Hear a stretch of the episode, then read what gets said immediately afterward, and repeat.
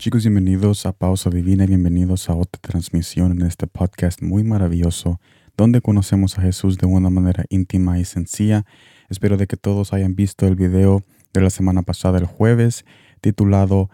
Tu mejor comienzo, donde ahí estamos hablando maravillosamente de cómo es importante comenzar cualquier proyecto que hagamos aquí en la tierra sabiendo quiénes somos en Jesús. Y si no lo has visto, yo te invito a verlo porque todavía está disponible. Y en este día tenemos también otro mensaje muy maravilloso en esta transmisión de pausa divina que está en Proverbios capítulo 18 versículo 20 y 21 que dice de esta manera, con el fruto de su boca el hombre sacia su vientre, con el producto de sus labios se saciará. Muerte y vida están en poder de la lengua, y los que la aman comerán de su fruto, comerán su fruto, perdón.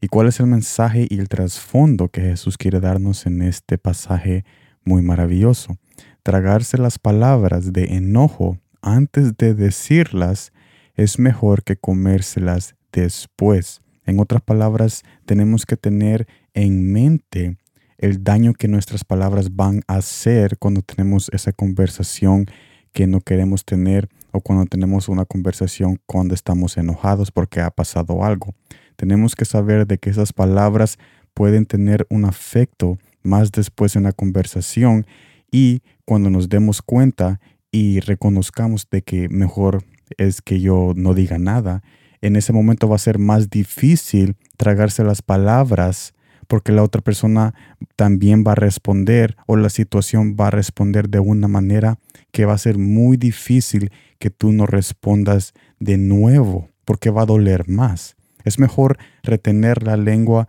y es mejor retener esas palabras enojadas antes de decirlas y comerlas antes de decirlas, porque entonces después el fruto será aún más amargo cuando la pongamos a la luz vista, o sea, a plena luz en la conversación o en, la situación y vemos que el problema incrementa y después nosotros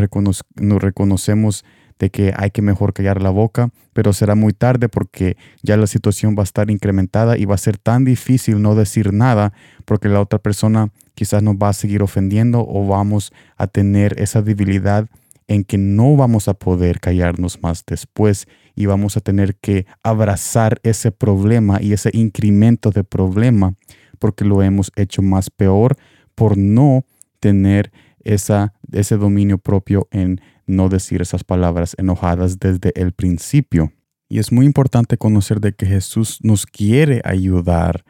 en tener ese dominio propio, porque el hecho de que esto está en la palabra y el hecho de que está en su palabra significa de que nosotros somos invitados a postrarnos delante de su presencia día y noche, porque Jesús sabe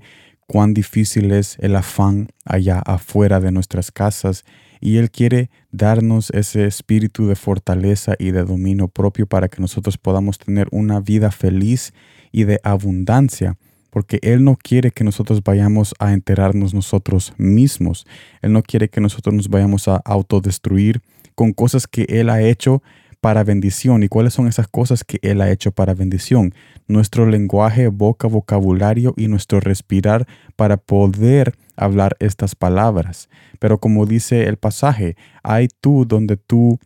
hay tú cómo escoges, hay tú cómo escoges usar los instrumentos que Jesús te ha dado. Y es muy importante buscar la presencia de Dios para tener ese dominio propio, para tener esa comunión con Él y poder saber de que no vale la pena caer en esa dicha satisfacción cuando nosotros hablamos esas palabras enojadas o ofensivas a aquella persona, porque sabemos de que ese placer que tenemos en ese momento, de que nosotros estamos pisoteando a la otra persona con esas palabras, trae un castigo muy grande y una situación muy peor cuando nosotros hacemos tal decisión y la ponemos por obra, después va a ser muy difícil comerse, comerse las palabras para no hacer que la situación vaya en peor, en peor. Si a nosotros dimos ese paso de hablar enojadamente con esas palabras, no usando el dominio propio que Jesús ha puesto en nosotros.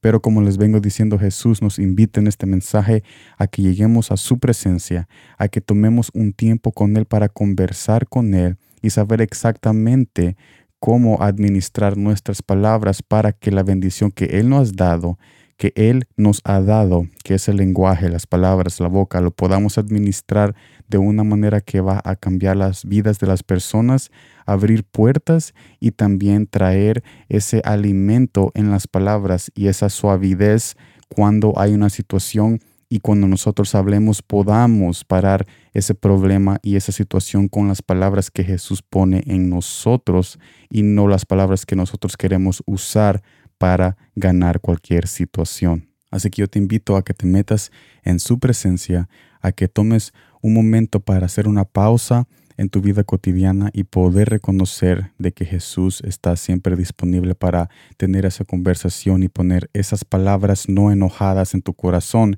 sino esas palabras de vida para que cuando tú abras la boca te sacies de esa vida y en esas conversaciones que tú tienes va a haber paz y tranquilidad porque Él es el príncipe de paz para tu vida y Él quiere transmitir esa paz a tu corazón. Así que recuerda de que en este mensaje hemos conocido de que Jesús es un Dios paciente, es un Dios que quiere tener conversaciones contigo y es un Dios que quiere ayudarte a administrar todo lo que tú tienes en todo aspecto de la vida y esto incluye las palabras que nosotros administramos en cada conversación. Así que gracias por estar aquí en esta transmisión y escuchar conmigo la palabra de Dios y conocer a Jesús de una manera íntima y sencilla. Nos vemos el jueves en el nuevo mensaje de Palabras con Sal. No se lo pierdan, los veo ahí y como siempre gracias por el tiempo.